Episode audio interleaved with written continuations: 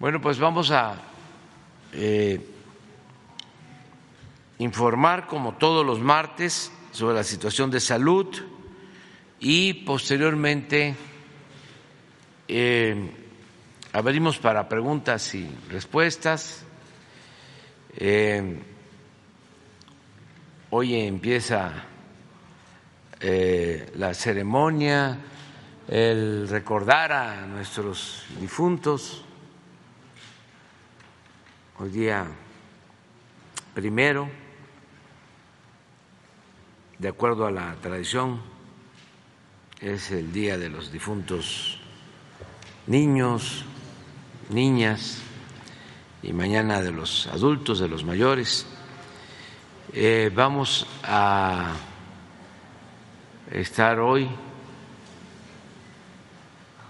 trabajando y mañana ya este, no vamos a, a tener actividad, no vamos a tener reunión de seguridad ni conferencia, mañana día 2. Voy a ir a, Tabasco ya, Palenque. Sí, salgo hoy, sí, porque es una tradición y no me sentiría bien si no voy. Pero bueno, eh, un abrazo a todos los mexicanos, porque hoy y mañana son días muy especiales para nosotros, para el pueblo de México. Bueno, eh, empezamos con eh, el doctor Jorge Alcocer, eh, luego Hugo sobre la pandemia, cómo vamos, y Zoé Robledo para el plan de salud, lo que estamos haciendo para garantizar el derecho del pueblo a la salud.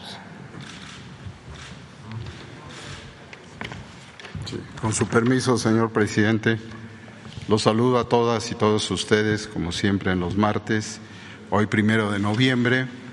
El doctor Hugo López Gatel, como ya se señaló, comunicará el informe técnico de la pandemia al cumplirse prácticamente cuatro meses en que se continúa en descenso.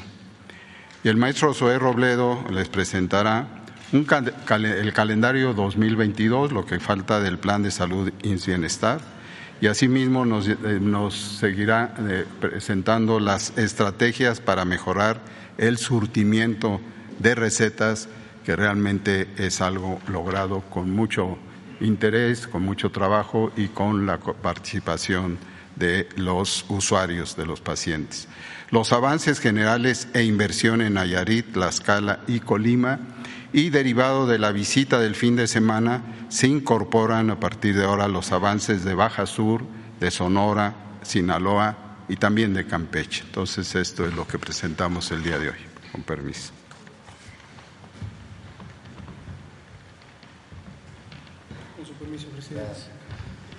Maestro, buenos días.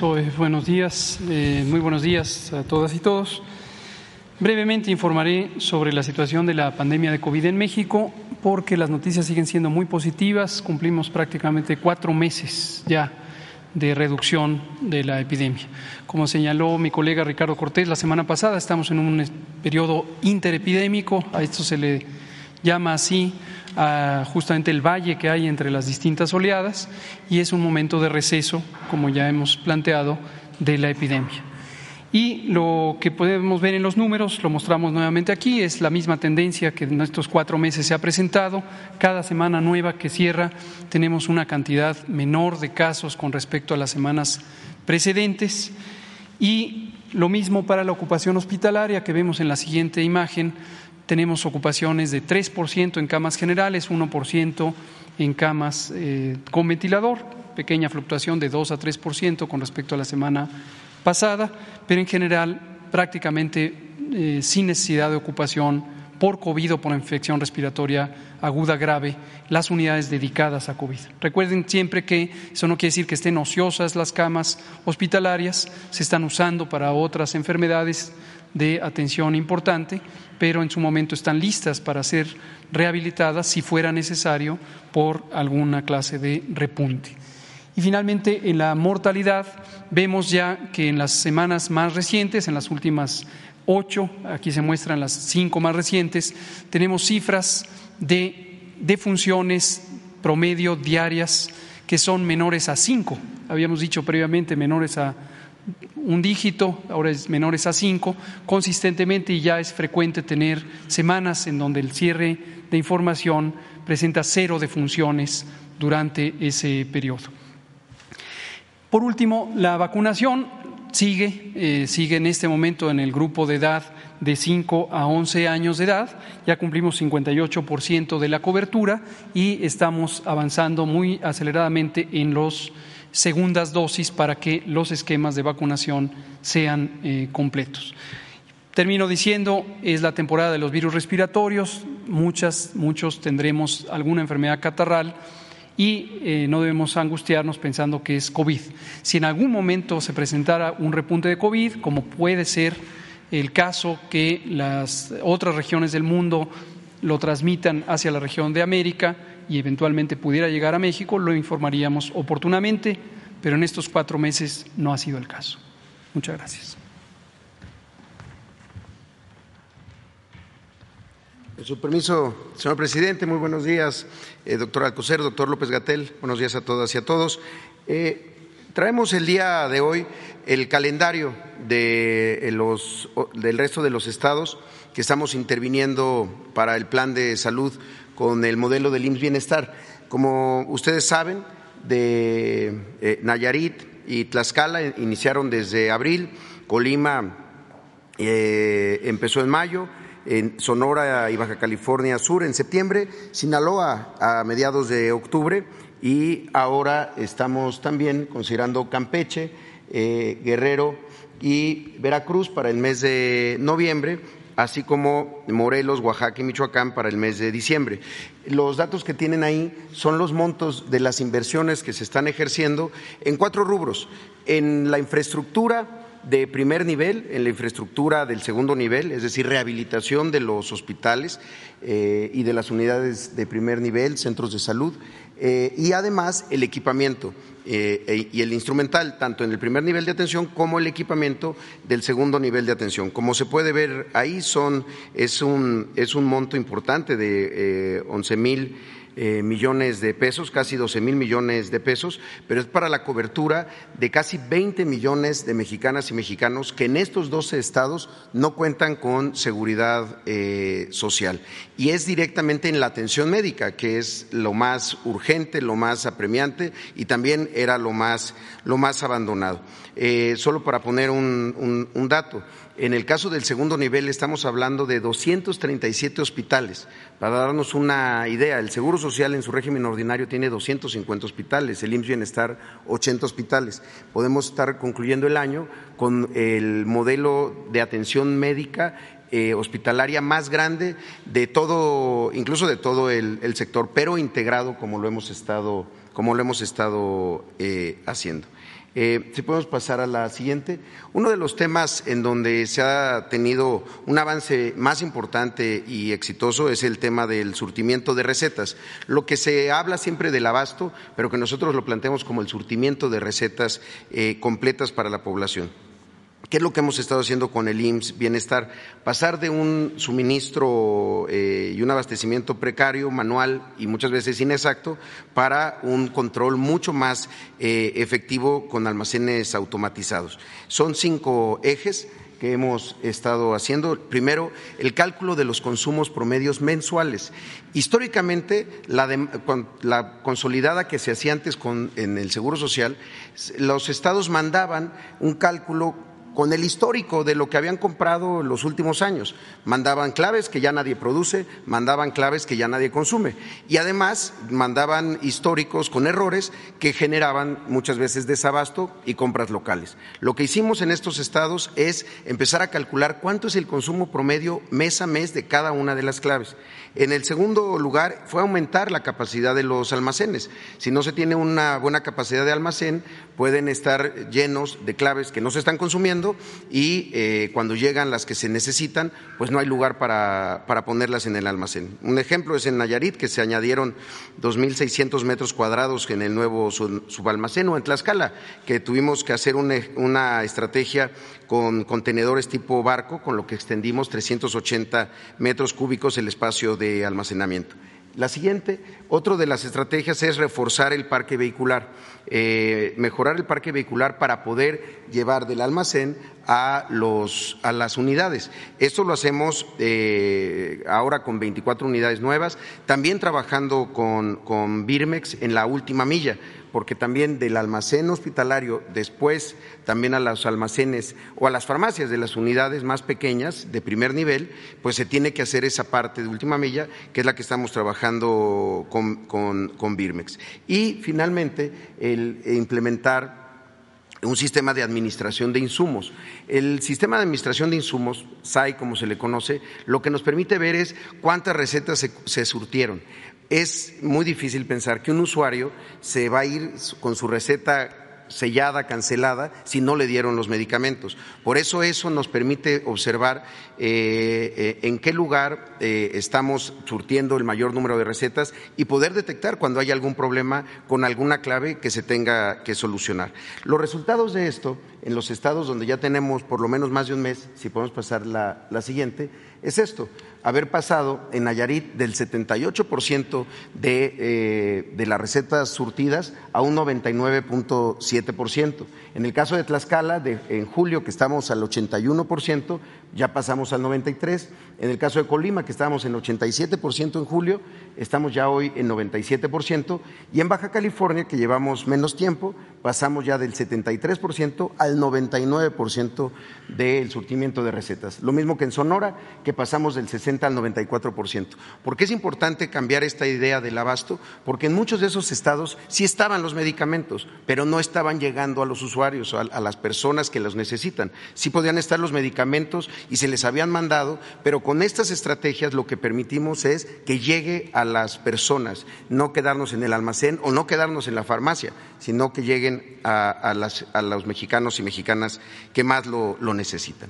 Eh, si podemos pasar a la, a la, siguiente. En el caso de Nayarit, seguimos avanzando con 13 hospitales y 292 unidades de salud y las cuatro UNEMES que hay en ese estado, ya con un 97% de cobertura de médicos especialistas y eh, 98% de cobertura de compañeros de personal de enfermería y eh, también de médicos, eh, perdón, de médicos generales y especialistas y personal de enfermería.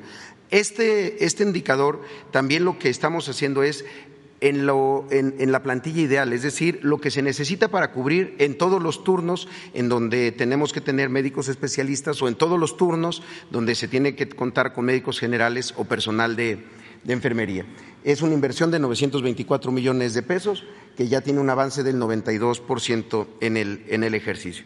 En el caso de Colima, son 10 hospitales y 191 unidades de, de, salud. Ya se cuenta con 641 médicos especialistas, que equivalen a un 82% de esta plantilla ideal y de médicos generales también, y 919 personas de la rama de enfermería que equivalen a un 88% de cobertura. También por eso estamos haciendo las convocatorias de personal, médicos especialistas, médicos generales y personal de enfermería. Es una inversión de 398 millones de pesos que tiene ya un avance del 62 del 62% y el abasto que ya habíamos ya habíamos comentado que ya llegó al 97%. El caso de, de siguiente, por favor.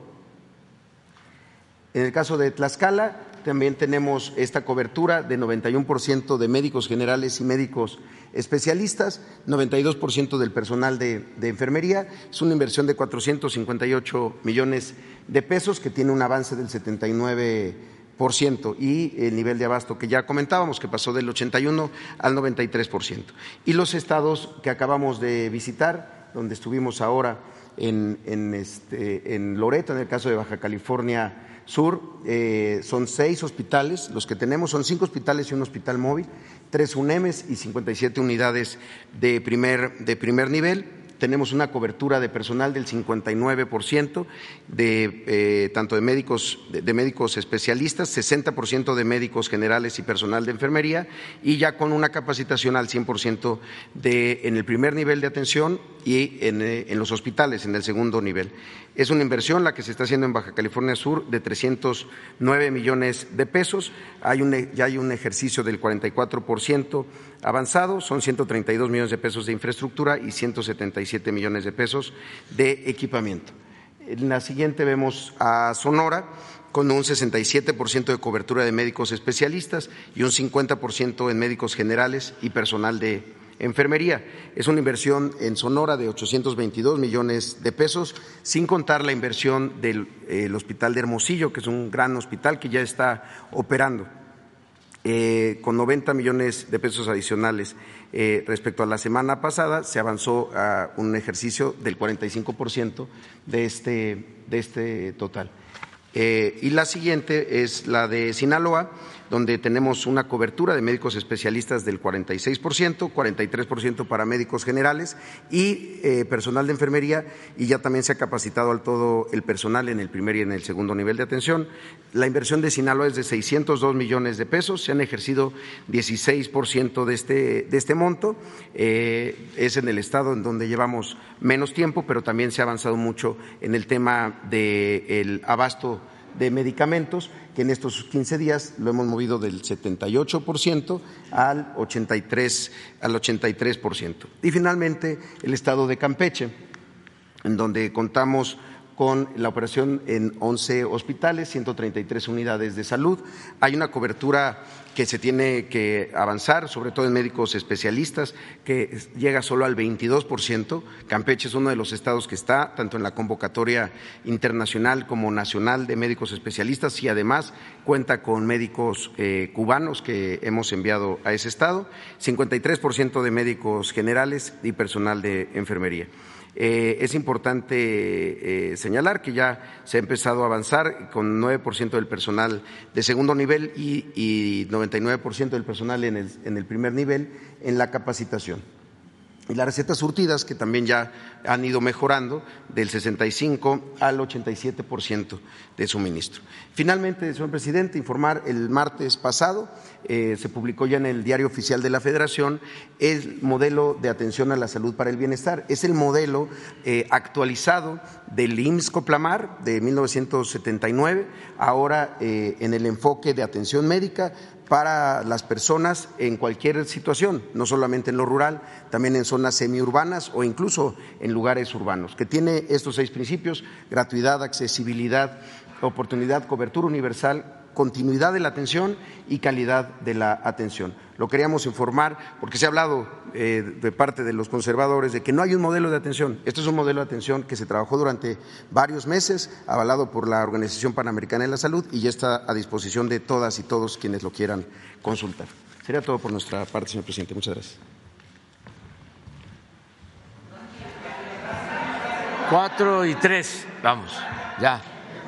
Ya después seguimos adelante. ¿Cómo? Se rifan los lugares, no solamente en la primera. y no nos ha tocado a nosotros en un mes, presidente. Bueno, entonces, para la próxima vamos a la, tercera. Buenos días, señor presidente. Y luego a la segunda y luego a la primera. Marto Beso de Esfera Noticias. La semana pasada, señor presidente, el secretario de Salud presentó un desglose de los salarios del personal médico que labora en la red pública de salud. En este desglose no se detalló en qué rubros se encuentran contratados las casi mil parteras y médicos tradicionales que laboran en las clínicas INSCOPLAMAR este, y las clínicas ampliadas del Seguro Social. Preguntarle al señor secretario si es posible que nos pueda desglosar cuál es la situación laboral de estos casi mil prestadores de servicio, qué, qué salario perciben y cuáles son sus prestaciones laborales. Pues a lo mejor lo tiene más este, fresco. Sí. Este, soy. Muchas gracias. Y efectivamente, las más de mil parteras tradicionales que nos ayudan en el IMSS eh, Bienestar, que además es un modelo que se está tomando también para eh, eh, lo que estamos haciendo, trabajan de manera voluntaria. Sin embargo, perciben un, una, un apoyo para su, su, traslado, para su movilización. ¿De cuánto, perdón? es de cerca de eh, 1.500 pesos lo, que, lo que están recibiendo y lo que queremos hacer es incrementarles ese, ese monto, porque aunque lo usan para el traslado, no están contratadas, no es parte del, del personal contratado, es un trabajo voluntario, como es voluntario el trabajo de los voluntarios rurales, que son 15 mil en el, en el país y que también hacen trabajo casa, casa por casa. Este, y que y también se les apoya con, con, cerca de 500 pesos para sus traslados. Pero si bien no, no este, nosotros reconocemos muchísimo el apoyo que hacen voluntarios rurales y también eh, parteras y médicos tradicionales también, eh, creemos que tenemos que apoyar y generar estos mecanismos para ayudarles. Sin embargo, sin perder esa lógica altruista que durante tantos años ha prevalecido en el programa. El programa, uno de las los fuertes que tiene es el involucramiento con la comunidad, hacerlos parte del proceso del cuidado de la salud, no estar como una unidad ausente que solamente eh, abre sus puertas cuando ya llegó la enfermedad. Entonces, sí es un tema que estamos revisando para poder incrementarles tanto a las parteras eh, tradicionales eh, el monto de su, de, del apoyo que se les, que se les otorga. Gracias. Señor presidente, precisamente este, aquí en este espacio todo este año una servidora he denunciado esta situación. A usted se le hace este, pues ahora sí que justo que precisamente en este ambicioso programa de reestructuración del sector salud no se haya contemplado este, contratar con un sueldo digno a las parteras y los médicos tradicionales.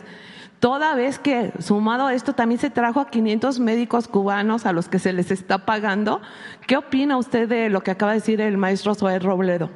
Pues que es parte de eh, la actividad de voluntarios eh, que se lleva a cabo desde hace más de 40 años en el programa IMSS eh, Bienestar, que empezó siendo IMSS Coplamar y luego IMSS Solidaridad y luego IMSS Oportunidades y luego IMSS Prospera y ahora IMSS Bienestar y fue el modelo que se escogió para resolver el problema de la desatención a quienes no tienen seguridad social en el país, a los más pobres. Entonces, se está haciendo un esfuerzo como no se hacía en décadas para garantizar el derecho a la salud se está avanzando y poco a poco vamos a ir eh, atendiendo todas las peticiones. Es que durante 36 años del periodo neoliberal a los gobernantes no les importó el pueblo. Los gobernantes se dedicaban a facilitar el saqueo, el robo de bienes de la nación, el robo del presupuesto. Para eso era el gobierno. Era un comité al servicio de una minoría rapaz. Entonces, imagínense cómo quedó el país, saqueado. Eh, el que haya estos niveles de abasto en cinco o seis eh, estados de los 32, porque estamos comenzando, es algo nunca visto. A ver si me pones de nuevo la gráfica. Y claro que faltan muchas cosas. Nada más en médicos. ¿Sí? ¿Cuándo se había visto eso? Y se gastaba el gobierno 100 mil millones de pesos en compra de medicamentos a 10 distribuidoras vinculados con políticos corruptos. Y no había medicinas. No había este abasto en Nayarit, ni en Tlaxcala, ni en Colima, ni en Baja California Sur, ni en Sonora, como todavía no lo hay en Guerrero o no lo hay en Chiapas, porque estamos iniciando, pero es medicamento. Pon de favor la gráfica de mm, Campeche o de Sonora, de los médicos. Miren esto.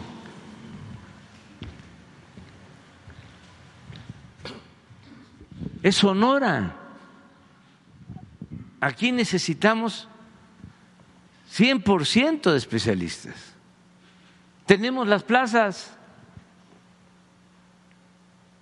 y apenas llevamos 67%. Se licitaron, se convocó para 14 mil plazas. ¿Saben cuántos médicos, cuántos especialistas acudieron y se contrataron? 3.500. Porque durante todo el periodo neoliberal no se formaron médicos, no se formaron especialistas y tenemos un déficit de médicos. Imagínense el nivel de irresponsabilidad de estos gobernantes corruptos para que nuestro país no tenga los médicos que necesita y mucho menos los especialistas que necesita. Estaba peor el sistema de salud que el sistema educativo. Lo que pasa es que había una especie de complicidad en lo relacionado con la salud, con algunos gobernadores. Entonces, como la federación les transfería recursos, y ellos podían hacer con ese dinero lo que quisieran, lo desviaban y compraban ellos los medicamentos, en algunos casos hasta adulterados, a estos distribuidores corruptos a los que he hecho referencia Nadie decía nada. Toda la polémica estaba enfocada a la intención de privatizar la educación. Pero lo que hicieron con la salud fue una privatización y un abandono silencioso, infame. Entonces, estamos levantando todo el sistema de salud y lo vamos a dejar de primera, y es mi compromiso, a mediados del año próximo. Eh, a finales de este año vamos a tener 12 estados, ya, así como estos. Y por eso tenemos que traer médicos cubanos, y los médicos tradicionales y parteras de aquí de También se van a ir incorporando, pero es un proceso este estamos iniciando esto lo íbamos a hacer desde el comienzo del gobierno. Yo llegué al gobierno y lo primero que hice fue visitar 80 hospitales precisamente del INS Bienestar pero se nos viene la pandemia y actuar en la emergencia para salvar vidas y conseguir vacunas.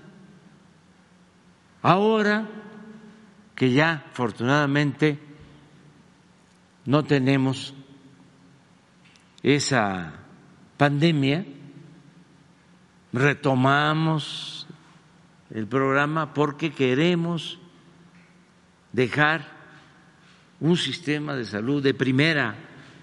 Vuelvo a decirlo, porque además soy un hombre de desafíos y de palabra. Vamos a tener desde finales del año próximo uno de los mejores sistemas de salud pública del mundo. Porque todo esto, atención médica, todos los medicamentos, no solo el llamado cuadro básico, todos los medicamentos, los estudios van a ser gratuitos. Y le informo a la gente o reitero, nos alcanza el presupuesto. No tenemos problema, porque no hay corrupción. Y por eso podemos garantizar el derecho del pueblo a la salud. Y desde luego los médicos tradicionales, las parteras, todos los que participan van a ser atendidos. Todo lo que es humano no nos es ajeno. Todo lo que tiene que ver con justicia se atiende. Esa es la diferencia entre la política de los conservadores corruptos, neoliberales, y nuestra política. Para nosotros lo fundamental es el pueblo, es el bienestar del pueblo. Entonces, lo que cueste, siempre y cuando eh, no se afecten de prácticas, tradiciones de ayuda mutua, de tequio. En el caso de Oaxaca, que hay ayuda mutua, hay tequio, eh, hasta con cuidado se eh, plantea hacer un programa donde se le va a pagar a la gente, porque la tradición es de que todos ayudan, hay trabajo voluntario en los pueblos, en el México profundo. Sin embargo, ahora que estamos haciendo los caminos artesanales, pues se les apoya con un presupuesto, pero ellos no dejan de dar el tequio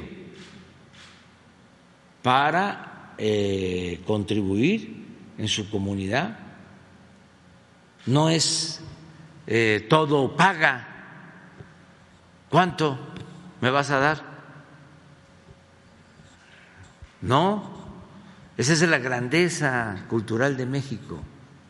Entonces hay que tener cuidado para no seguir impulsando, a veces sin darnos cuenta, el individualismo, el materialismo. No solo de pan vive el hombre.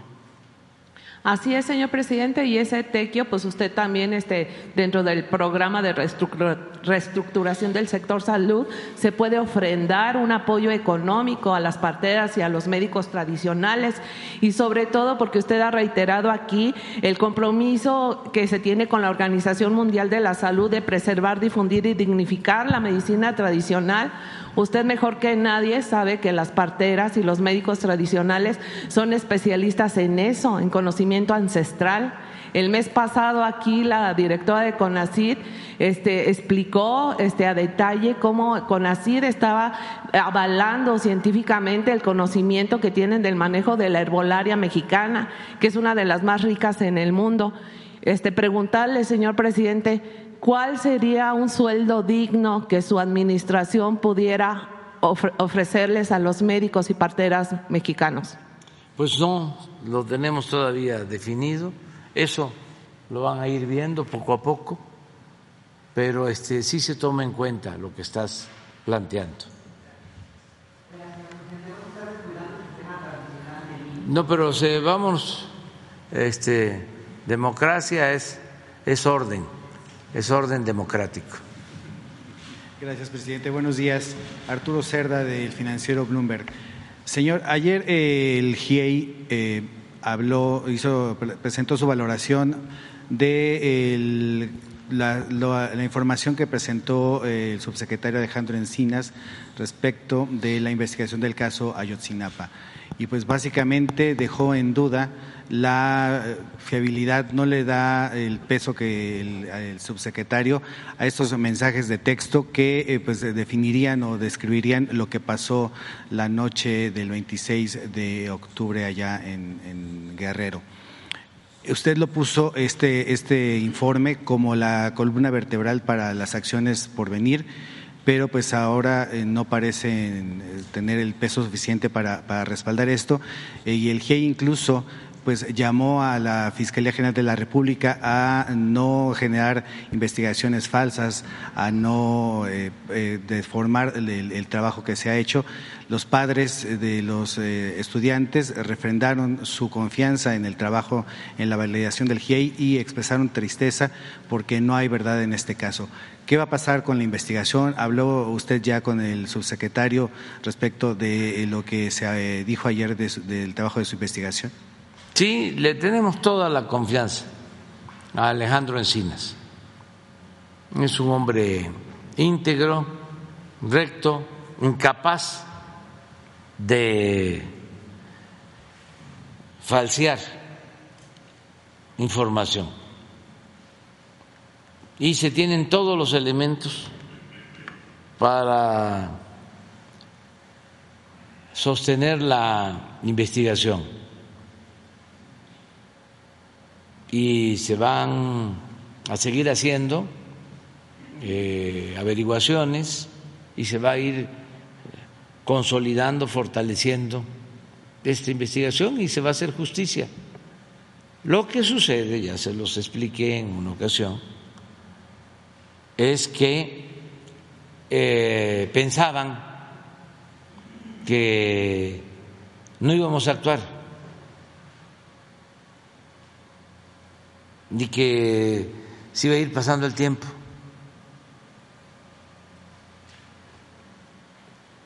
Entonces, les sorprendió la decisión que se tomó de hacer detenciones, sobre todo al procurador Murillo Cara y a militares.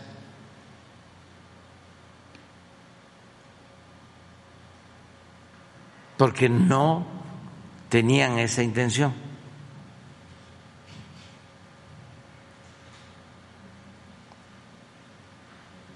Entonces, cuando se toma la decisión de que no va a haber impunidad para nadie y se actúa, pues eh, se les eh, descuadran sus cálculos.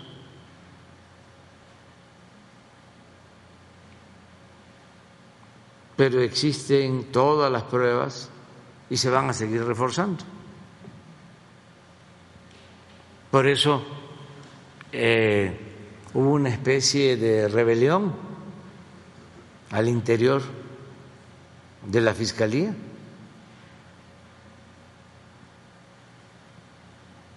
Porque no esperaban que se actuara como se hizo. Pero tenemos un informe de la comisión y hay todos los elementos para actuar. Y no se cierra el expediente. ¿Qué opinan se va a seguir del este, trabajo del GIEI? Se va a seguir este, investigando. Es que ellos se dividieron. Dos eh, se retiraron y dos se quedaron. Porque así es esto. Es un asunto complejo.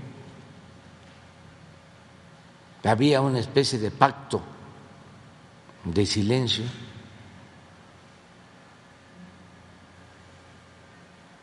Y mucho encubrimiento. Porque no solo se cometió esta atrocidad, sino tomaron la decisión de inventar los hechos, la llamada verdad histórica. Imagínense lo que ha costado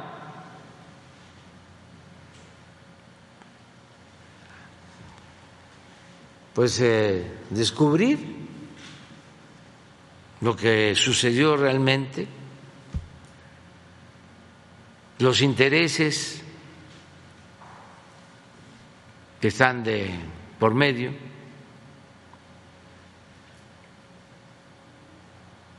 los medios de información seguramente eh, no hay nada de que triunfó Lula, pero de esto que me estás este, preguntando debe estar llena la prensa mexicana. Señor, ¿pudo haber precipitaciones en el trabajo No. de la subsecretaría? Porque, eh, vaya, lo que eh, están demostrando, lo, lo que dice el GIEI, es que estos mensajes contienen elementos que no existían en la aplicación al momento en que se supone que fueron eh, generados. Esto, pues eh, entonces hablaría de una fabricación y si bien yo no podría decir que el, subsecretario, como usted lo defiende, podría fabricar las pruebas, entonces se acercó de elementos, o sea, llegó de elementos que no tienen la confiabilidad y los integró en la, en la investigación y se basó en ello para poderla presentar. No son este, elementos sólidos y hay pruebas suficientes. Hay más de una prueba en cada caso.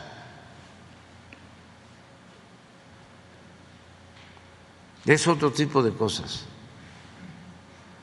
En el fondo es el deseo ferviente del conservadurismo de que no cumplamos con el compromiso que tenemos con los padres de Ayotzinapa.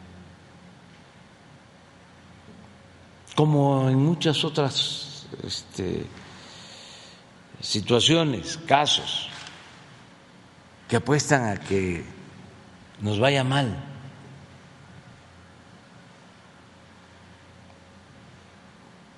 Siempre es así. Y están ofuscados nuestros adversarios. Es que era mucho dinero el que estaba de por medio. Nunca en la historia de México se había saqueado tanto al país como en el periodo neoliberal, de 1983 al 2018. Nunca. En esos 36 años saquearon mucho más y se puede probar que en la época de la colonia, que en los tres siglos de dominación española en México, en 36 años se llevaron o extrayeron más oro, más plata, pero estamos hablando de 10 veces más en 30 años que lo que se llevaron en tres siglos, en 300 años, Europa. Un saqueo descomunal. Entonces imagínense cómo están. Además, entre otras cosas, se robaban el presupuesto.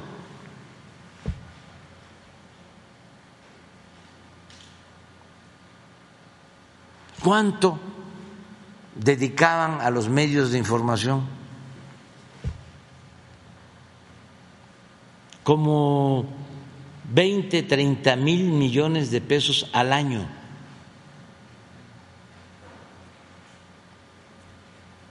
¿Cómo vivían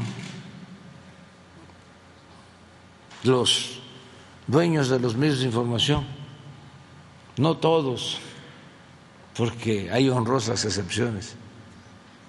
Colmados de atenciones, de privilegios, tenían hasta guardia protección del Estado Mayor Presidencial. Entonces les quitamos las guardias, pero no solo eso, sino todo el dinero del presupuesto que recibían. Entonces, es una cadena porque ellos compartían con los periodistas más famosos o les permitían que se entendieran también con el gobierno y que recibieran sus moches Imagínense un famoso de la radio o de la prensa escrita, pues se llevaba dos millones al mes.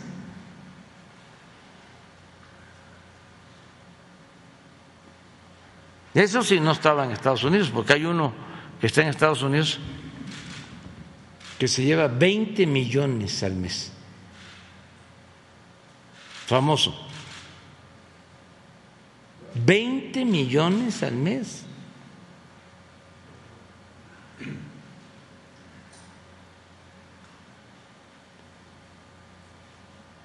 Por eso, el enojo, ese es el fondo. Entonces, todo lo que hacemos, que voy a Sinaloa, ah, ¿Cuántas veces a Sinaloa? ¿A Badiraguato? Pues he ido, pues yo creo que más veces a Espujil, o a Salina Cruz, o a Coatzacoalcos, o a Mazatlán. O a Chetumal, a Tulum, a Mérida.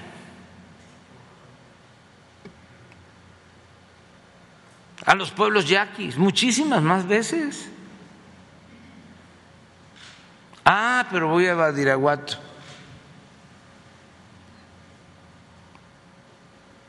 No sé, pero he ido tres veces. y creo que una por carretera, de sobrevolado, en dos ocasiones, porque inauguramos allá, en Tamazula, un cuartel, porque estamos haciendo una carretera de Tamazula a Canelas, que es el límite de Sinaloa con Durango, y estamos haciendo el camino de Badiraguato a eh, Guadalupe Calvo, Chihuahua. Me gustaría que buscaran en el plano eh, dónde está Guadalupe Calvo, dónde está ubicado. ¿Cuántas veces he ido a Guadalupe Calvo? Desde que estoy luchando. Pues yo creo que como unas diez veces.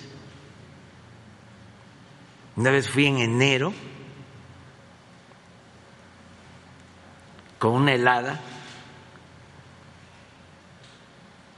que había que ponerle cadenas a las llantas por allá. Y estuve en ese tiempo, pues estaba nevando, es la parte más fría,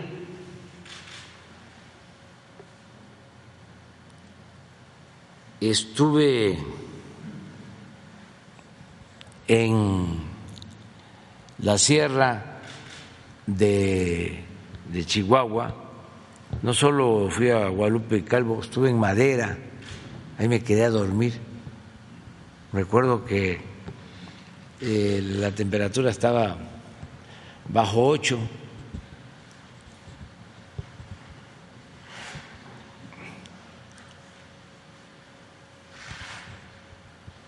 Y muchas veces, por todos lados, me he quedado a dormir. A ver,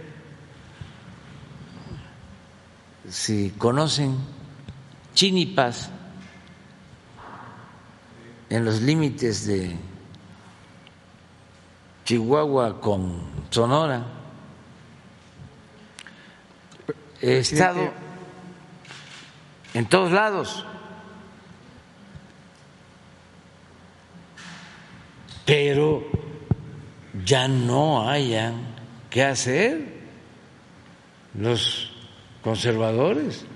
Presidente, ¿qué le puede decir a los padres de familia ante pues la decepción que ellos demuestran? Ya he hablado con ellos, pero hablé con ellos. Esto eh, que se había presentado de la, en el informe de la, de la comisión, pues aquí se los, eh, se los presentaron a ellos, eso les dio aparentemente esperanza.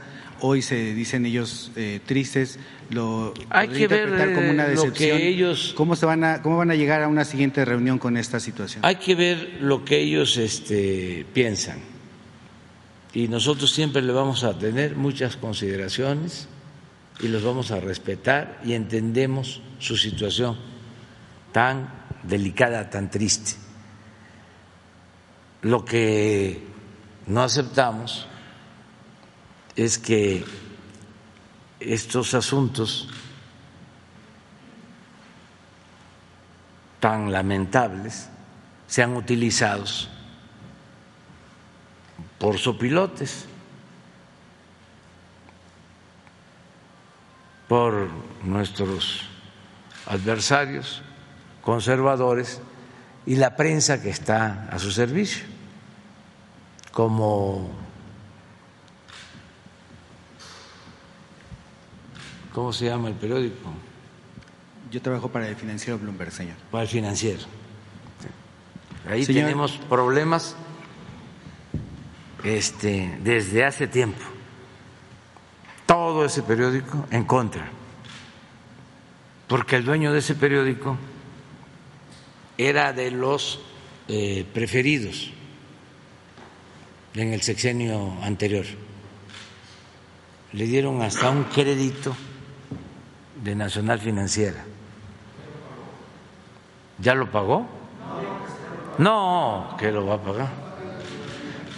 no se vence si es que se lo dieron a largo plazo. Entonces, imagínense si este si no va a estar molesto. Pero todos los que escriben ahí, casi todos. Y este simularon muy bien de que era un periódico profesional especializado en finanzas. Que conste que no es contigo, ¿eh?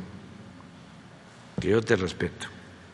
Estoy hablando de los que manejan la línea editorial. Este, para simular, eh, hicieron un acuerdo con Bloomberg, que es una agencia especializada en finanzas, con cierto prestigio a nivel mundial. Una vez me invitaron visitarlos en Nueva York. Conocí al dueño. Me llamó mucho la atención porque muy rico, el señor Bromberg.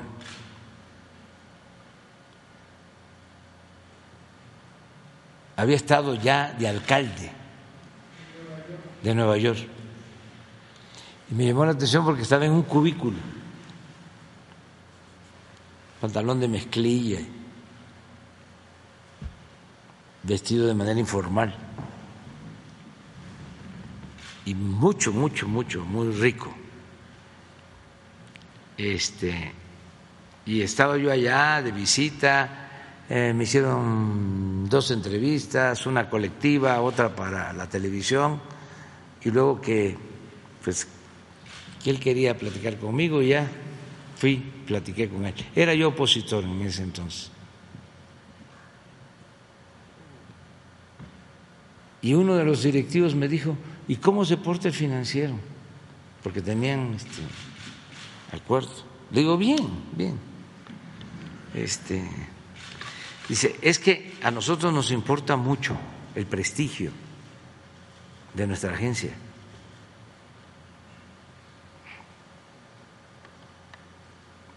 Pues aprovecho para mandarles a decir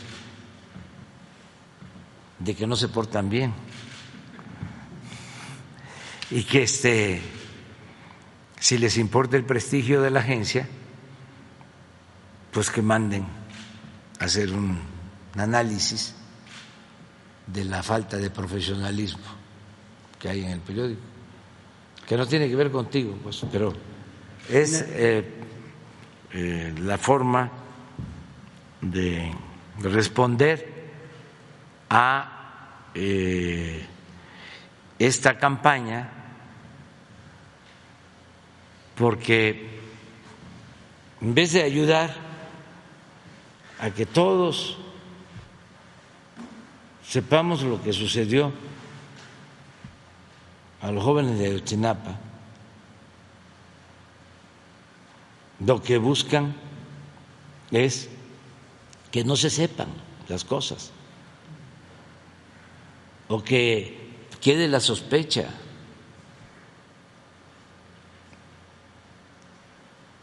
Y son capaces de eso y de más. Es que eh, es eh, extremo de que Sarmiento, pero no solo él, otros, sostengan que si voy a Badiraguato es porque tengo un eh, acuerdo con el cártel de Sinaloa. Una prueba, una.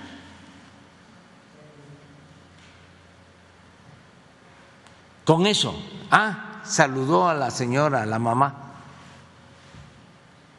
una de mis visitas llegó la señora y la saludé y lo volvería a hacer porque respeto a la gente mayor. Respeto a cualquier persona. y tengo mi conciencia tranquila.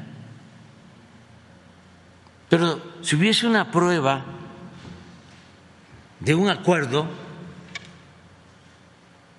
si Sarmiento presentara una prueba, renuncio a la presidencia, porque lo que estimo más importante en mi vida es mi honestidad. Pero él está acostumbrado a mentir, miente como respira. Señor, finalmente. Y este, se fue creando la aureola de una gente seria, objetiva, profesional, engañando a muchos. Pero al final, pues, tampoco es único. No, no, no, no, no, no, no, no. Es como cuando le planteé a de Mola lo mismo. A ver, dejo la presidencia, doy a conocer mi testamento,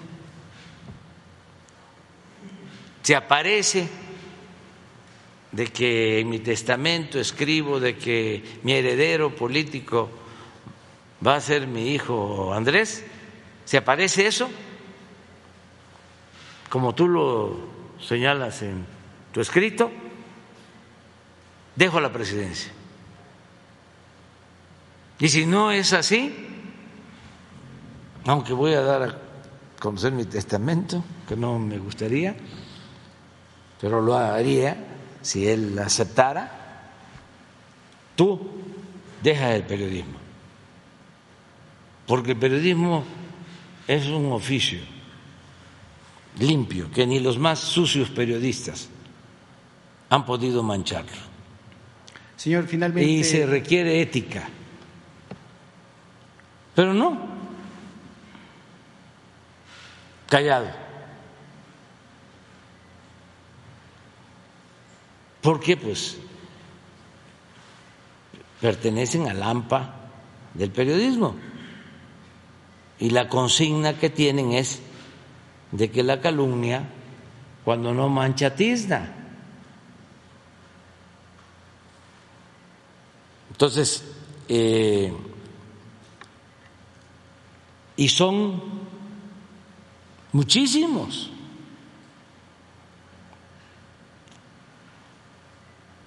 Es un sistema muy parecido al porfiriato.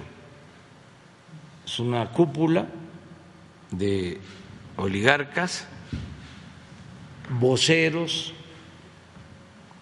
periodistas, intelectuales orgánicos y salameros, que nunca faltan. Señor, finalmente del asunto de Ayotzinapa, ¿cuál es su valoración del trabajo que hizo el GIEI de esta parte final eh, donde pues cuestionan las, eh, pruebas en las que, presentó el, informe de la comisión? Ellos han acompañado todo este proceso a lo largo de este tiempo y han sido, ha sido respetado su labor. Eh, finalmente, ¿cuál es la valoración que hace usted de, esta, de este trabajo que han hecho y particularmente de lo que presentaron ayer? Y en un segundo tema, eh, ¿qué le puede decir a la Iglesia que ayer se sumó a la defensa del INE y se manifiesta en contra de su propuesta de reforma justamente al sistema electoral? Muchas gracias. Pues en el caso de estos expertos ayudaron mucho. Sobre todo fueron los que demostraron que se había fabricado lo de la llamada verdad histórica, que a los jóvenes no los habían quemado en un basurero. Gracias a ellos se demostró de que eh, habían fabricado estos delitos con tortura,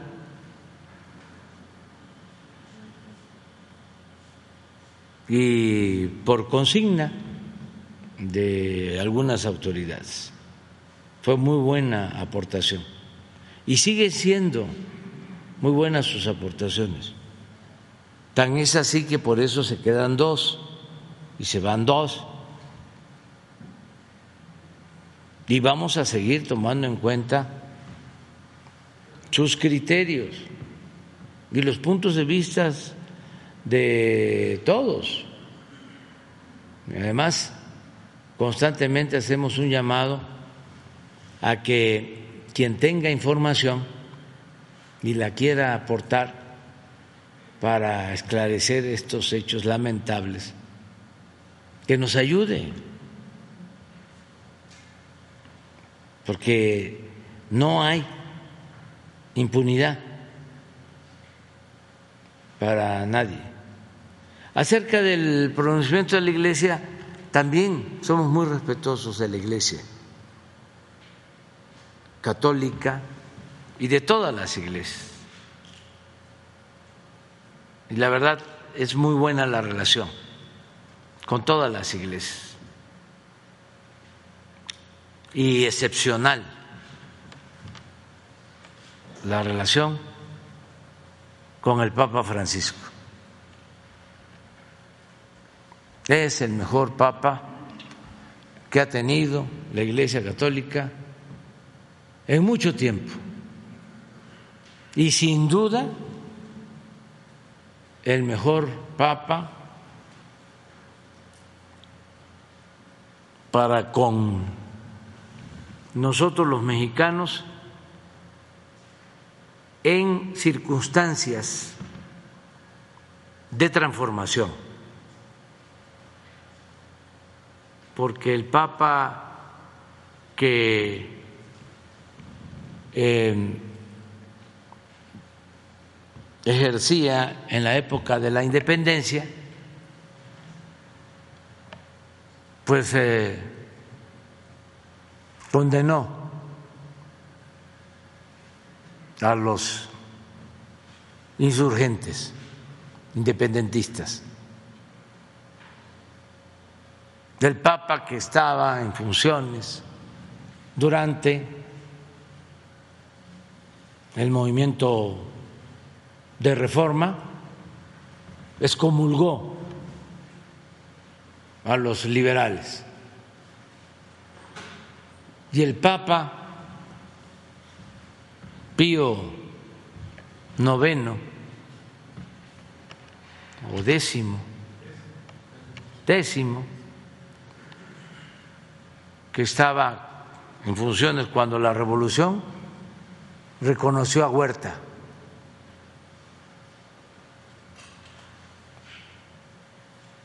Y no se pronunció en contra del asesinato de Madero, apóstol de la democracia.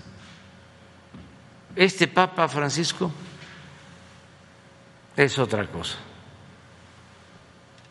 verdadero cristiano, está a favor de los desposeídos, está a favor de los pobres.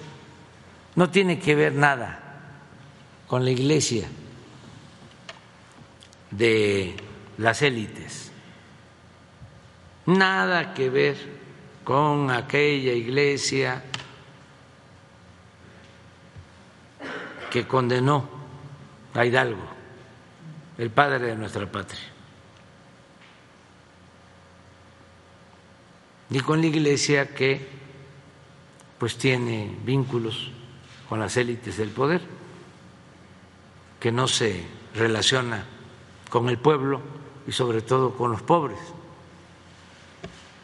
Y no hay que olvidar que Cristo Jesús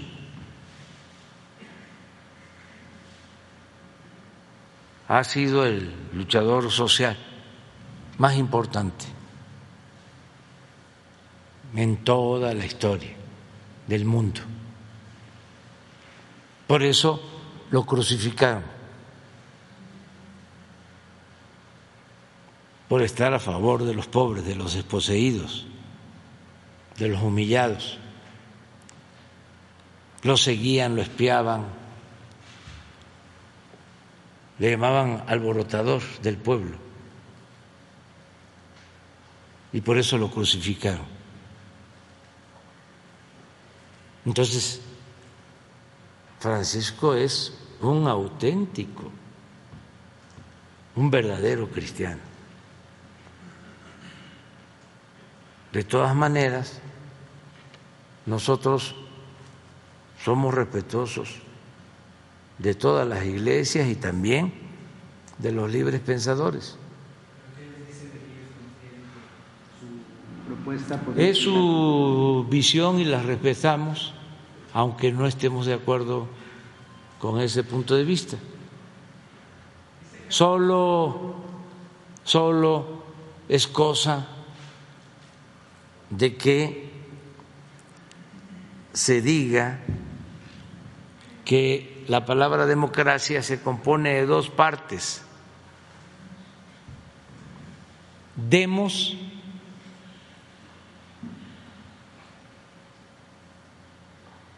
es pueblo. Kratos es poder. La democracia es el poder del pueblo. Y hay quienes quieren, los conservadores, los oligarcas,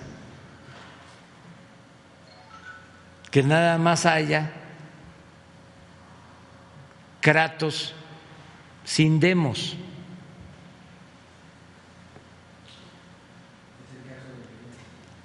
Poder sin pueblo.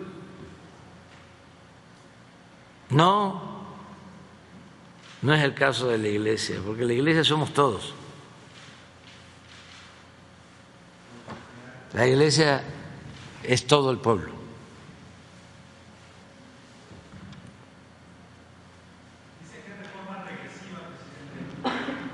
Vamos por orden.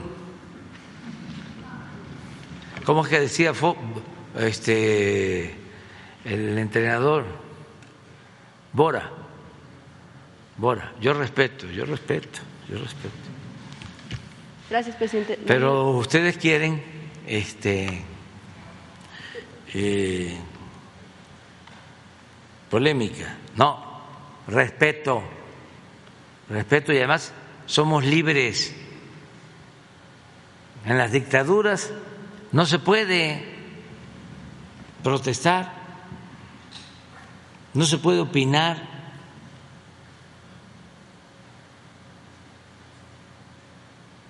Antes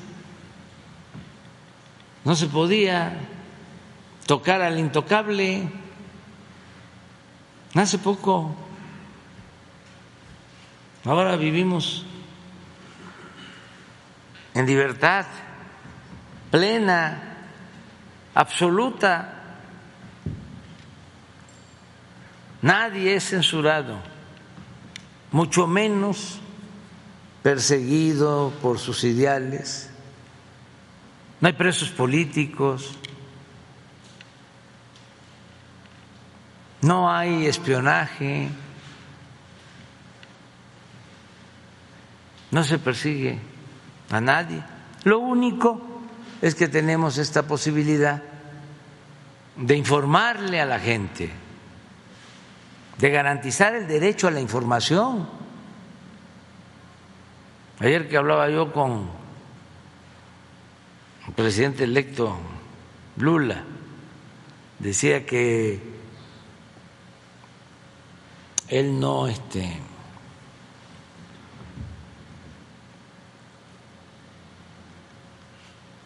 no haría las mañaneras porque pues tiene su manera de trabajar, él se acuesta muy tarde, trabaja mucho, trabaja mucho, pero sí es importante informar.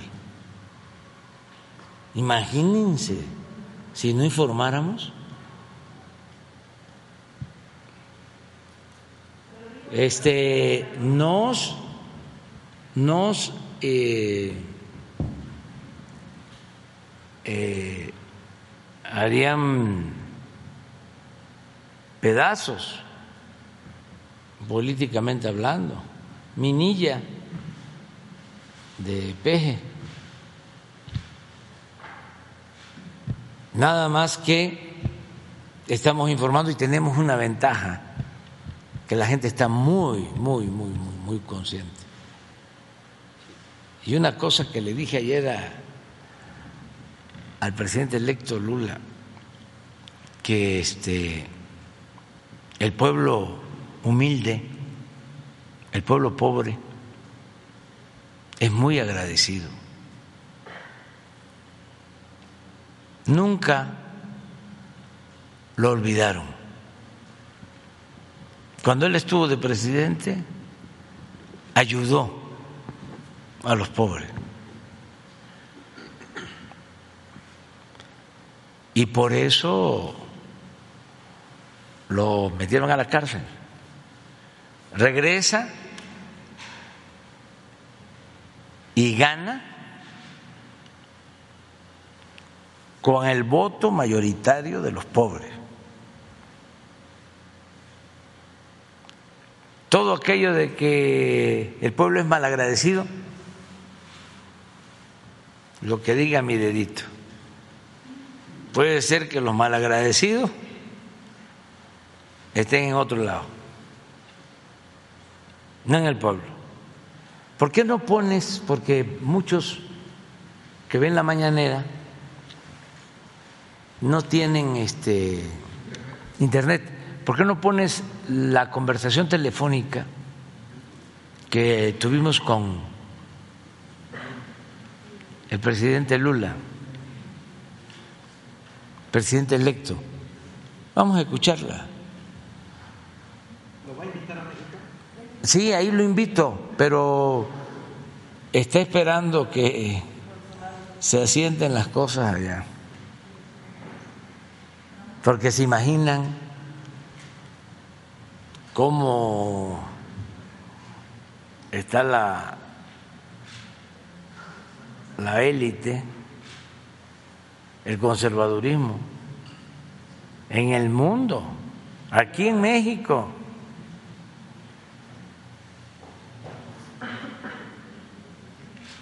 Porque ya América Latina tiene varios países con gobiernos progresistas. ¿Y usted visitaría Brasil, presidente? ¿Mande? No podría estar porque tengo aquí bastantes tareas, pero eh, es un pueblo que yo respeto mucho y quiero mucho y realmente eh, Lula es un dirigente extraordinario, excepcional. ¿Por qué no lo pone? Mi hermano.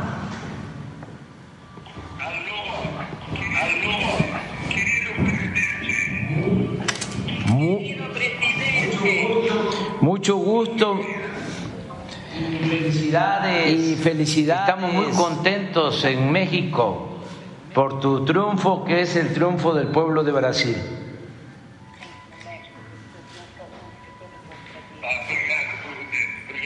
Gracias, presidente, gracias. Aquí en Brasil esto ha sido una guerra, pero la democracia ha vencido. Sí, se portaron muy bien, sobre todo la gente humilde, la gente pobre.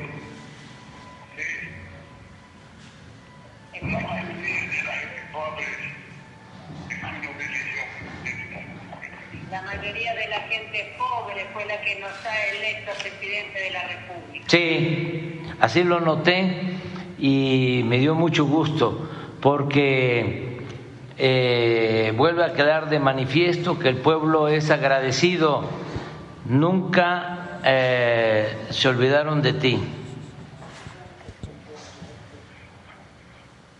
Isso é muito importante, presidente. Foi muito gratificante essa relação com as pessoas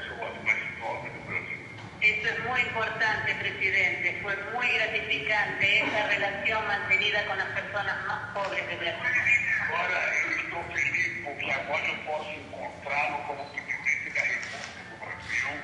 Estoy muy feliz porque ahora puedo encontrarlo a usted como presidente de la República de Brasil e aprofundar a relação entre México e Brasil. y profundizar la relación entre México y Brasil. Sí. É o importante que México Brasil Y el rol importante que Brasil y México pueden ejercer América Latina. en la integración de América Latina. Sí, tú fuiste pionero en eso en su momento y ahora de nueva cuenta se presenta la oportunidad y hay condiciones inmejorables.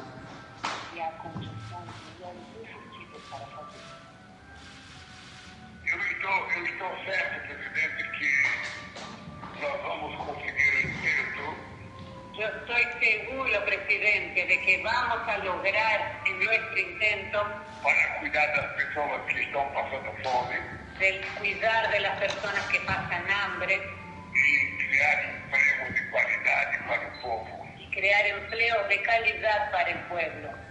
Estamos totalmente de acuerdo. Mira, eh, presidente electo, hermano, amigo, compañero, te recuerdo que cuando estuviste con nosotros, hiciste el compromiso de que antes de que tomaras posesión nos ibas a visitar. Hay una posibilidad. Se va a llevar a cabo en México una reunión de los países del Pacífico. Eh, vienen el presidente de Chile, de Perú, Colombia, y estoy invitando también a Alberto. Me gustaría muchísimo, mucho, mucho, mucho que nos acompañaras un día. Mira, eh, el día 23 de noviembre está aquí el presidente Bori, pero el 24 el 24 me gustaría que nos encontráramos aquí en la Ciudad de México, eh, creo que es un jueves. Y si eh, quieres quedarte eh, más tiempo, esta es tu casa y, y- si no, pues estás con nosotros ese día y puedes regresar a Brasil al día siguiente, la gente va a estar muy contenta de que nos visites y nos va a dar oportunidad de platicar, de conversar. Eh, Presidente, hoje eu estive com o presidente Alberto Presidente, justamente estuve con el presidente Alberto e ele me falou desse encontro. y él me comentó sobre este encuentro del Pacífico. E eu disse para ele que nem a Argentina nem Brasil fazem parte do Pacífico. Y yo le dije que ni Brasil ni Argentina forman parte del Él, él dijo que usted nos quería invitar a una visita. Sí, Ah, eu, o único problema que eu tenho, presidente, El único problema que tengo, es espiar mi agenda acontecer Brasil. no sé qué sucederá aquí en Brasil. presidente Bolsonaro, que ainda se. Porque el presidente Bolsonaro, que ha perdido las elecciones, aún no se ha manifestado.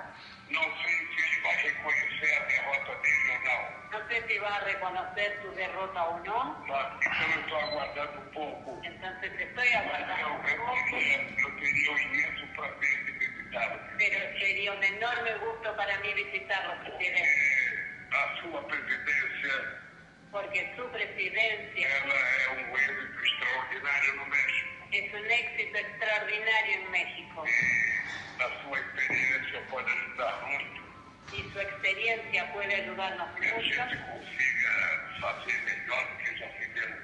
a que logremos hacer mejor de lo que ya hemos hecho una vez. Bueno, pues A minha agenda. Voy a pensar entonces, presidente, voy a verificar mi agenda eu prometo lhe chamar por telefone y prometo llamarle por teléfono para poder conversar. para Bueno. conversar.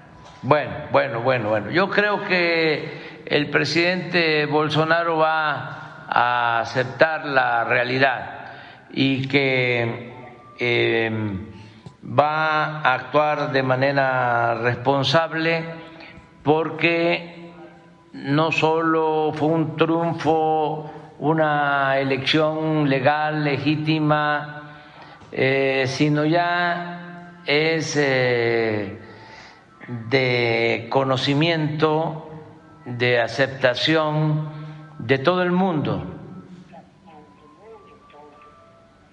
Entonces, esperemos que él se pronuncie y eh, de todas formas eh, ya está muy clara la eh, diferencia, el triunfo, la voluntad del pueblo de, de Brasil.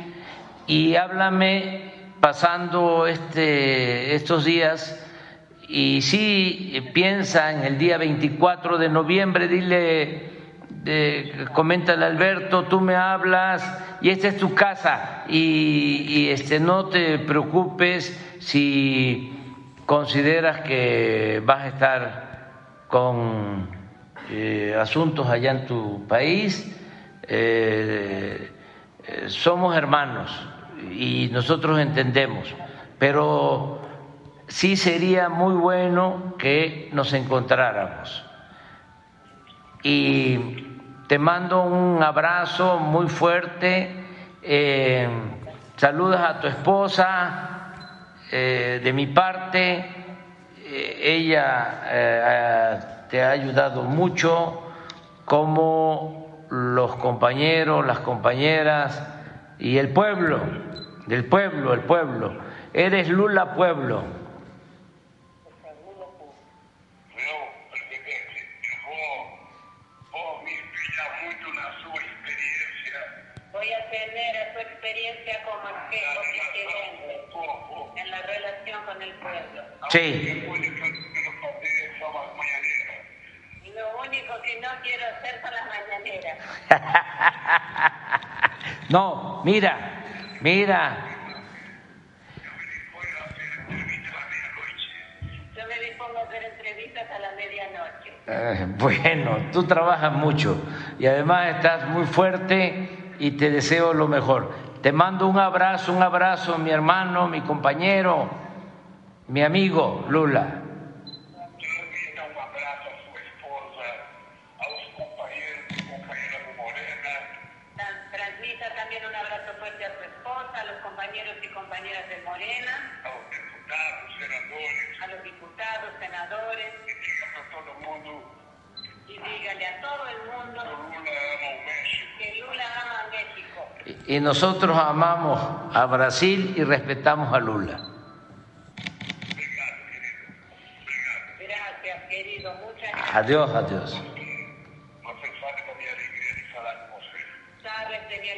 hablar contigo. Sí, sí, lo sé. Te mando un abrazo, un abrazo cariñoso. Adiós. Dios.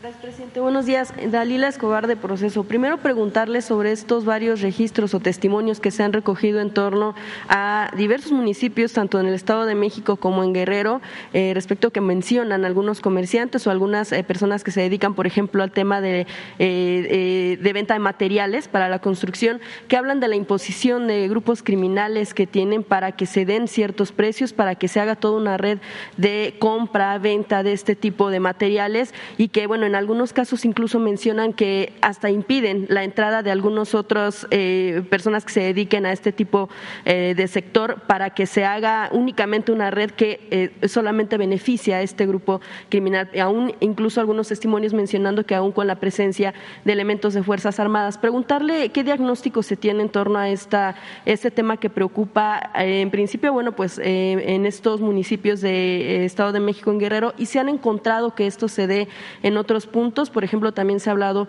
de situaciones aquí en la Ciudad de México. Sí, hay extorsión este, en algunos lugares del país, pero no sabía yo de esto.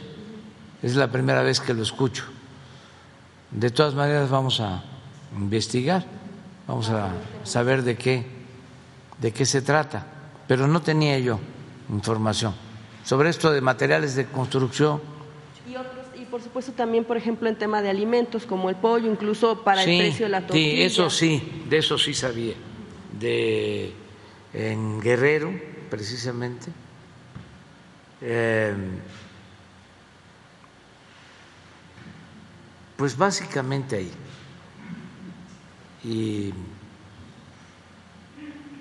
que sería Chilpancingo, de lo que tengo más información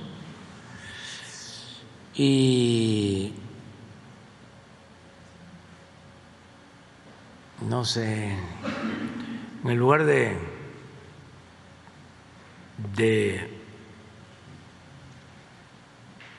de la platería antigua.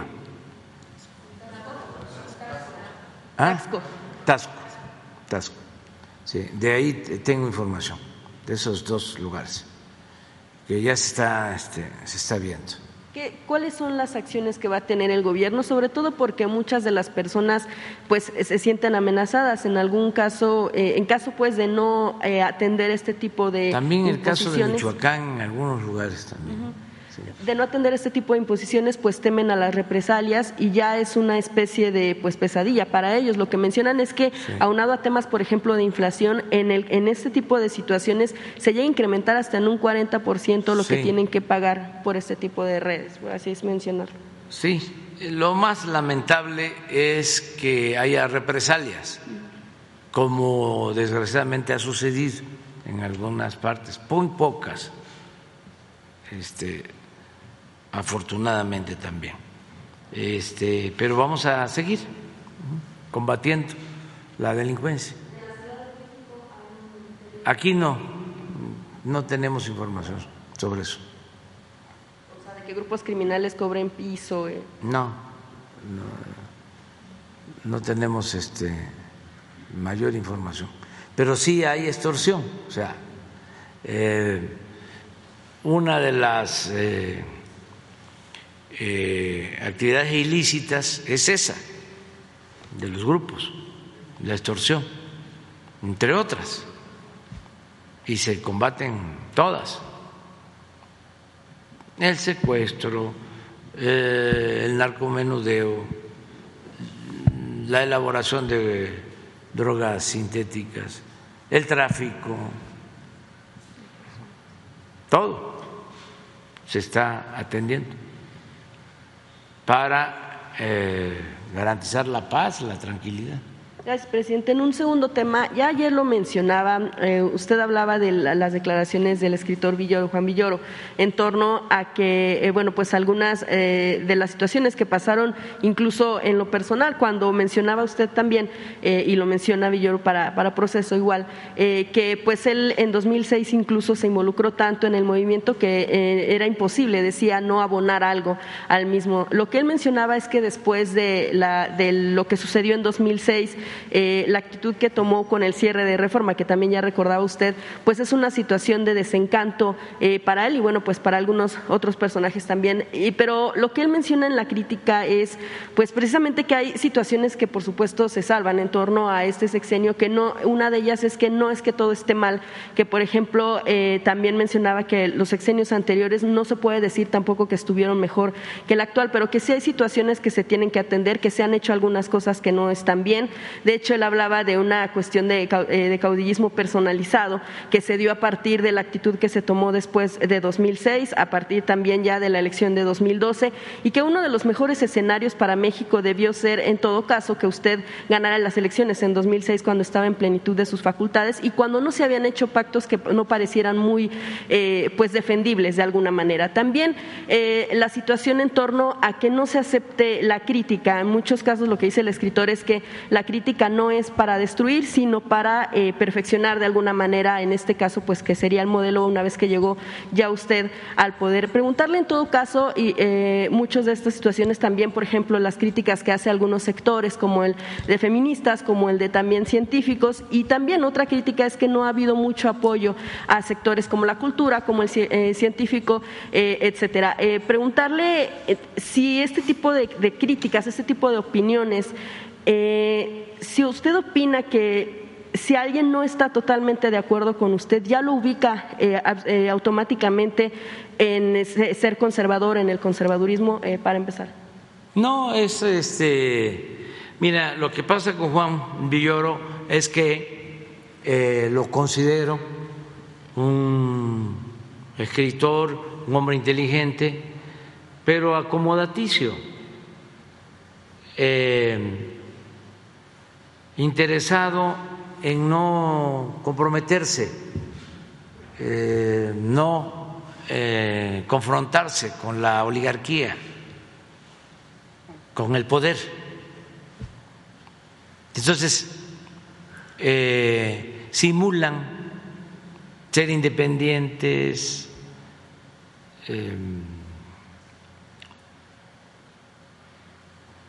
autónomos, no tener partido, y al final terminan ayudándole a los oligarcas, terminan eh, cuestionando a los que buscamos una transformación de verdad y defendiendo el statu quo.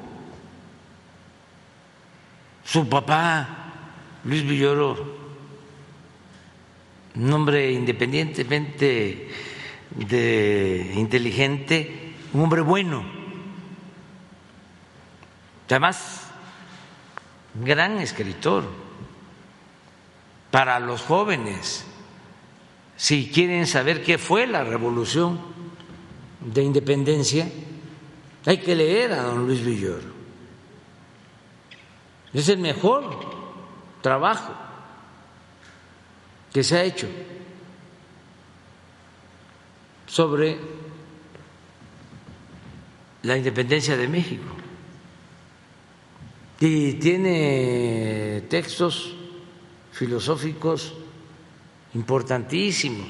Tiene uno sobre la moral que es eh, espléndido. Su hijo tiene buena formación, sobre todo es de los más conocedores de la literatura rusa, de los escritores rusos. Eso este, a mí me ha parecido muy bueno porque se ha convertido en un especialista en el conocimiento sobre literatos, cuentistas eh, rusos. Tiene muy buenas recopilaciones de textos de escritores rusos. Y él hace también buenos ensayos. Pero es eh, muy gelatinoso.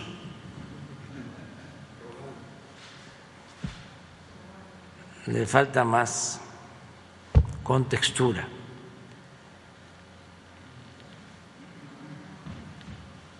Aplomo, ¿no? Y para eh, justificarse, pues empieza a buscar excusas, ¿no?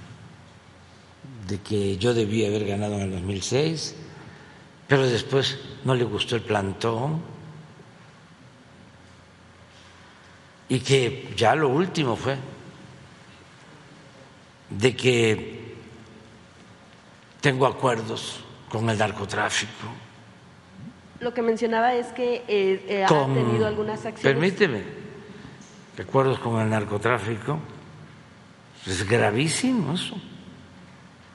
Este, una acusación de ese tipo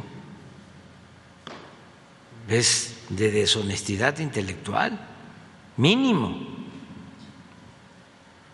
Acuerdos eh, con los ricos y no sé qué, son tres.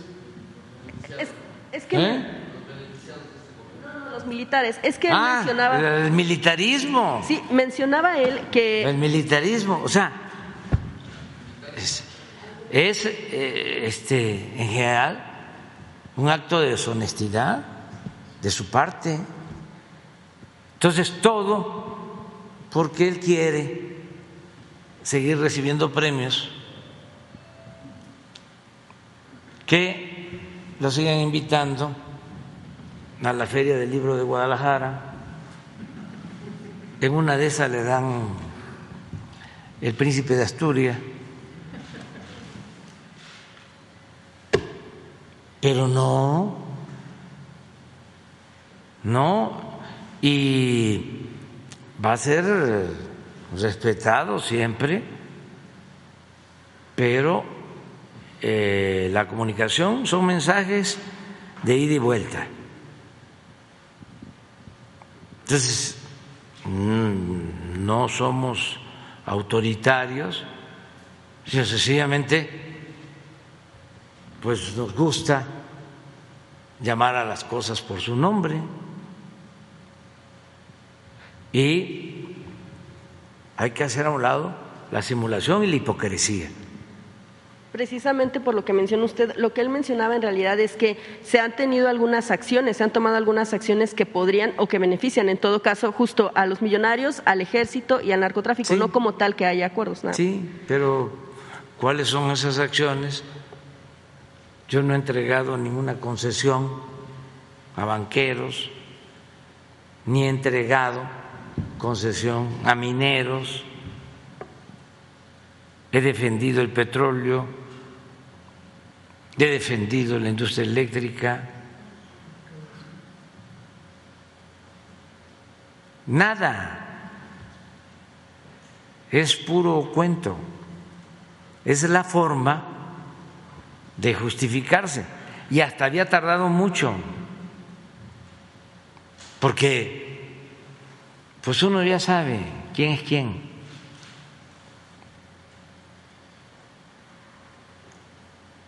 Pero pues ahora eh, se le presentó la oportunidad o le preguntaron el proceso que anda detrás de eso. Y pues se ensartó. Parte Ahora sí que, que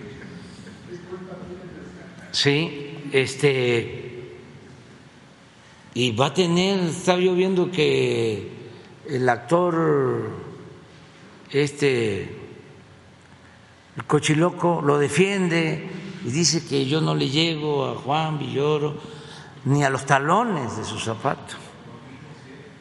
Joaquín Cosío, y va a tener a muchos más. Pero eso es lo importante, la polémica, el debate. ¿No considera entonces usted que eh, llegó tarde a la presidencia de la República? No, no llegué antes por el fraude electoral. Este, y sí hubiésemos evitado eh, muchas tragedias y no estaría así el país, estaría muchísimo, muchísimo mejor. Imagínense eh, el daño que causó la guerra de Calderón que le pegó un garrotazo a lo tonto, al avispero, nada más para buscar legitimidad, para quedar bien con nuestros vecinos. Porque eso también lo hizo Salinas después del fraude. Cuando no encuentran legitimidad aquí, se van a buscar legitimidad al extranjero. Y ahora está hasta de moda que se van a vivir al extranjero. Presidente, también en otro sentido usted hablaba del asunto de la transformación, lo cual ha mencionado en varias ocasiones. Eh, en sí, el escritor también menciona que está un tanto lejos de que sea una transformación más. Preguntarle, eh, usted eh, la adjudica como tal a su propia administración, pero solo si no consideraría que en todo caso eso le, correspondería pues a la historia calificarlo, es equiparar su gobierno, por ejemplo, con temas como la independencia, la revolución pues yo tengo que defender, como lo hacemos muchos, millones de mexicanos, el proyecto de transformación que hemos iniciado. Si a él le parece que es más de lo mismo, pues eh, está en su derecho. Si a él le parece que es igual que el gobierno pasado o, que el gobierno de Calderón o que el gobierno de Fox o que el gobierno de Cedillo o que el gobierno de Salinas, cuando por cierto nunca criticó nada, pues está en su derecho. pasa? Siempre han existido eh, intelectuales orgánicos, defensores del poder, siempre. Y eh, la mayoría de los intelectuales se les hace más cómodo eh, seguir la corriente de los potentados, de los poderosos. Y está bien, pero que no simulen. Yo prefiero, sí, lo que decía el doctor Nava, decía cuando estaba en su lucha democrática en San Luis Potosí. Aquí hay dos periódicos. Uno completamente en contra de nosotros y otro pseudo plural. Así como los intelectuales independientes, entre comillas o periodistas independientes. Y decía el doctor Nava, el que más daño nos hace es el pseudo plural, porque ese tiene capacidad para engañar a muchos. No quiero aquí repetir cosas, pero en la época del neoliberalismo, habían conductores de radio, hombres y mujeres,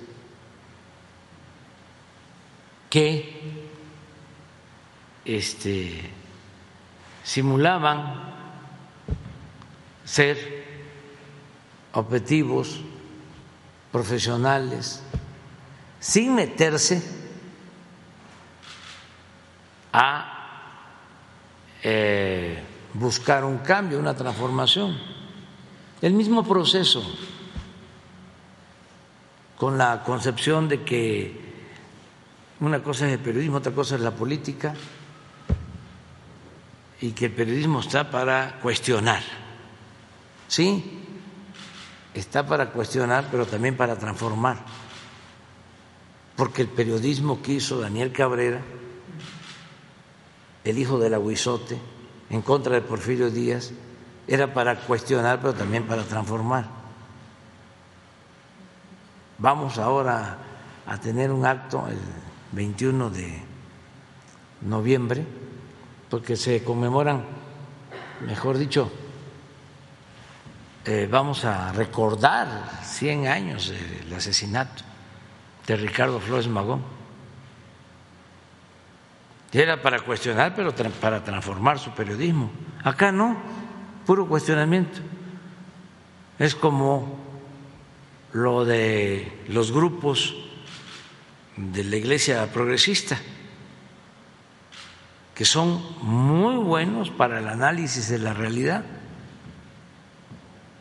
pero no dan el siguiente paso, la transformación de la realidad. En eso no se parecen a Hidalgo ni a Morelos.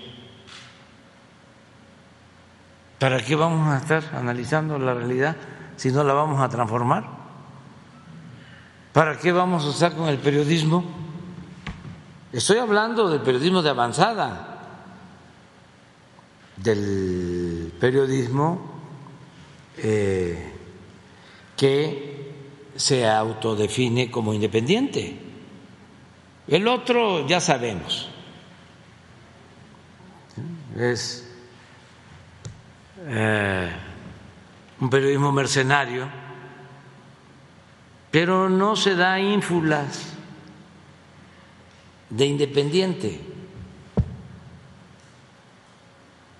o de em, profesional, ni siquiera este, le importa la ética. Eso es como decía un dirigente obrero famoso, ya afinado. Decía, soy charro y qué. Eso no se anda con, con cuento. Lo que más molesta es toda esta simulación. Y hasta donde llegan es al cuestionamiento, ni siquiera equilibrado. Porque estaría bien que eh, cuestionaran a fondo, por ejemplo, a nuestro gobierno, pero que hicieran la investigación de fondo de Cedillo, de Salinas, de Calderón, de Fox, de quienes saquearon al país. No, no se meten. Y si se metieran, es solo eh, administrar el escándalo, vivir del escándalo, vivir del dolor. Hasta ahí. Es lo que yo siempre sostengo con los grupos de defensa de derechos humanos o con el feminismo o con el animalismo o con la defensa del medio ambiente. Yo estoy de acuerdo con todo eso. Pero lo fundamental es cambiar, transformar los sistemas opresivos que llevan a la violación de los derechos humanos, que llevan a la discriminación de las mujeres, que llevan al maltrato animal. Eso es lo fundamental. No, eh, mi causa es el periodismo. Y si sigue la robadera y por eso se sigue empobreciendo la gente y hay hambre,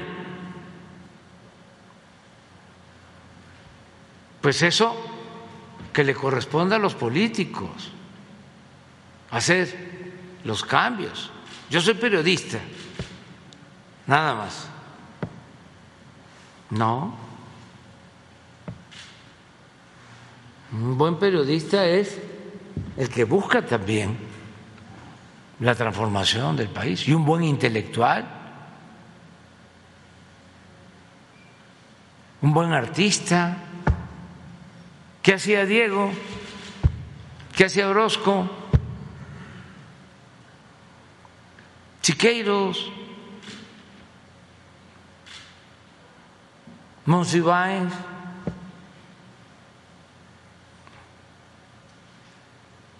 pues participaban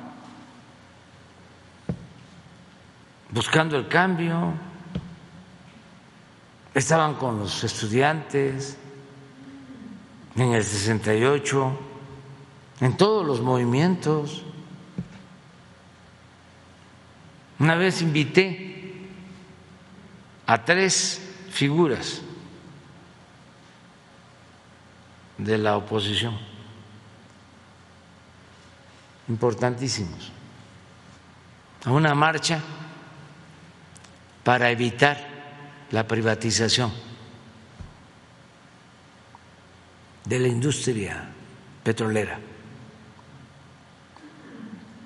que si hubiésemos convocado con ellos, a lo mejor hubiésemos cambiado las cosas. No se hubiese llevado a cabo la reforma energética. Y estuve con ellos hablando y hablando. Tres personalidades, convenciéndolos. No quisieron. porque nosotros hicimos, sin exagerar, diez mítines para evitar la reforma energética. Y llenábamos el zócalo, pero no era suficiente. Se necesitaba llenar el zócalo y todas las calles, un millón y así sí parábamos. Pero la gente por los medios pensaba de que no estaba mal que se privatizara la industria petrolera. Me acuerdo que hacíamos encuestas y le preguntábamos a la gente sobre las reformas. Y la que menos les gustaba era la fiscal, la de aumentos de impuestos. Pero la energética y la educativa tenían apoyo de la gente, porque la campaña de los medios, ¿se acuerdan de cómo decían en la época de Calderón que teníamos un tesoro en el fondo del mar? Y dale, y dale, y dale, y dale, y dale con el tesoro. Nada más que no lo podíamos sacar porque hacía falta cambiar la constitución. Y ya luego, pues, hicieron los acuerdos, como siempre, el PRI y el PAN, y sacaron la reforma. Entonces, cuando estaba ese debate y nosotros nos estábamos movilizando para evitar la entrega del petróleo,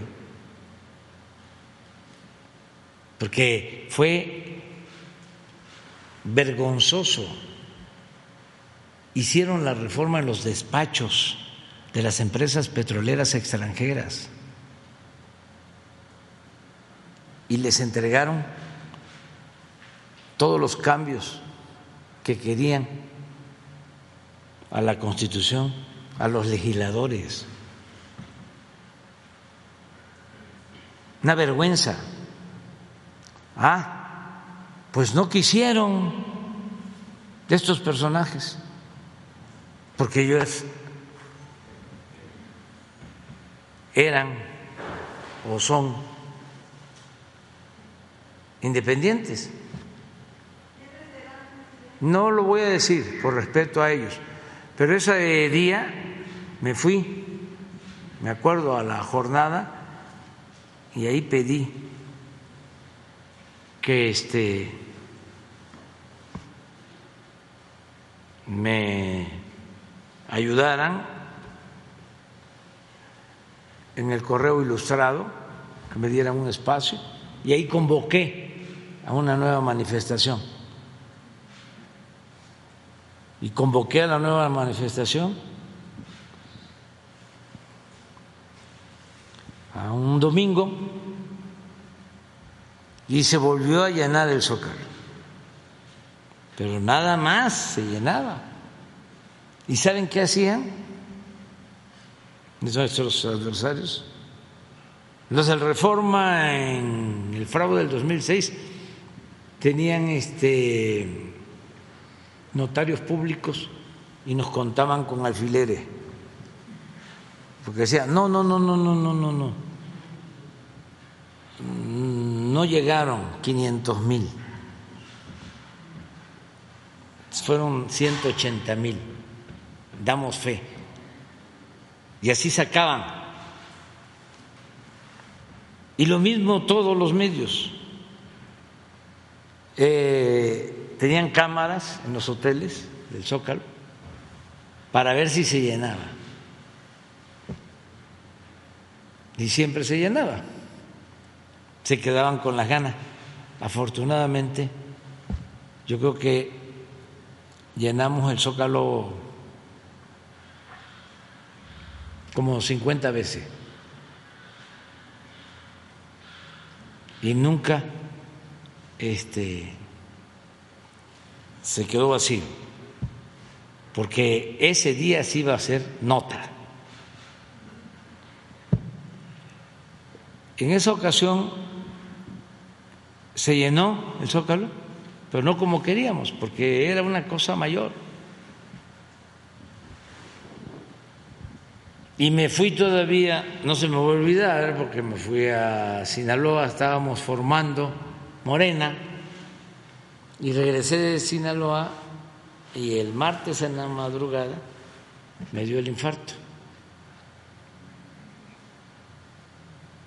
Entonces, por eso, todos estos acomodaticios, simuladores, blandengues, eh, juegan un papel eh, de apoyo a la oligarquía, son cómplices cuando lo apoyaba usted? No me apoyaba. No, esos son como una pelota de jabón. Son muy jabonosos. Les falta definición. Por eso, ahora lo que estoy hablando con Lula, y fue lo mismo que pasó en Bolivia. Y es la enseñanza de la vil traición a Madero. No hay que confiar en los de arriba, ni en la prensa, ni en los intelectuales orgánicos mucho menos en los fifís, en la oligarquía. Hay que confiar en el pueblo, en la gente. Esos son los que defienden las causas justas. Bien, presidente, gracias. Lo demás es este de mentira. Es de acuerdo a la conveniencia. Son muy chaqueteros los de arriba.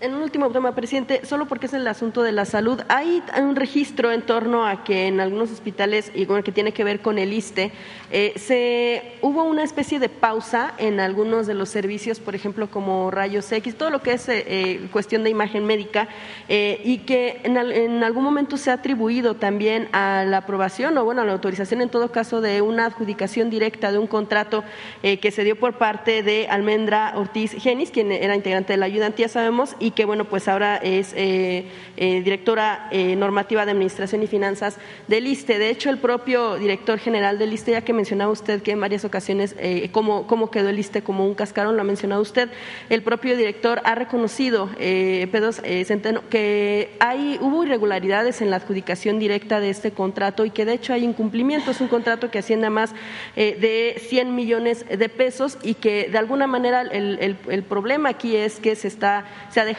varados a muchos de los pacientes con ese tipo de servicios, solamente si se no, está el haciendo revisión en problema es este, la corrupción este, que prevalecía y que sigue todavía existiendo en el ISTE, ya lo saben, pero pues ustedes me preguntan y lo voy a volver a decir,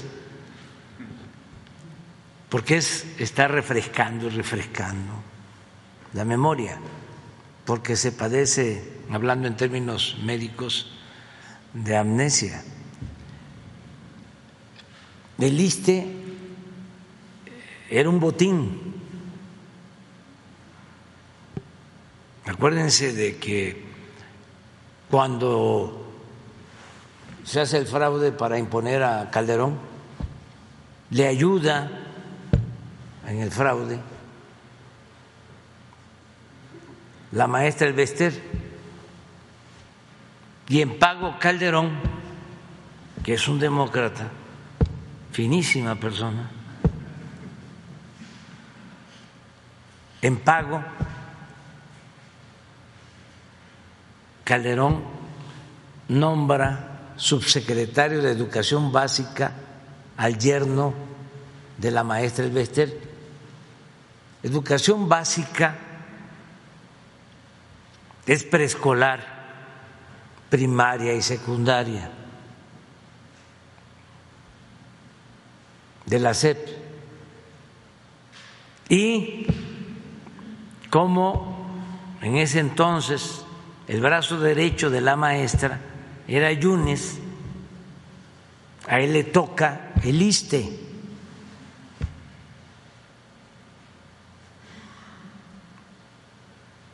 Entonces ya se imaginan todo lo demás. Entonces estamos limpiando el ISTE y hay muchos intereses. Lo mismo. No, no, no, no. Es el proceso de limpia del ISTE que genera reacciones como las reacciones que generaba el haberles quitado los contratos a quienes vendían 100 mil millones de pesos de medicinas al gobierno sin ser productores, sin tener laboratorios, solo porque eran políticos con influencias, hablando de, del periodismo y de la corrupción. El director del financiero le dieron la concesión para administrar un reclusorio. ¿Qué tiene que ver el financiero con un reclusorio? A otros les dieron la construcción de una pista del aeropuerto fallido de Texcoco. Y así estaba el ISTE. Hasta la silla de rueda que se usaba, se contrataba la camilla, las ambulancias, los equipos para los análisis médicos. Entonces estamos limpiando y hay toda una reacción.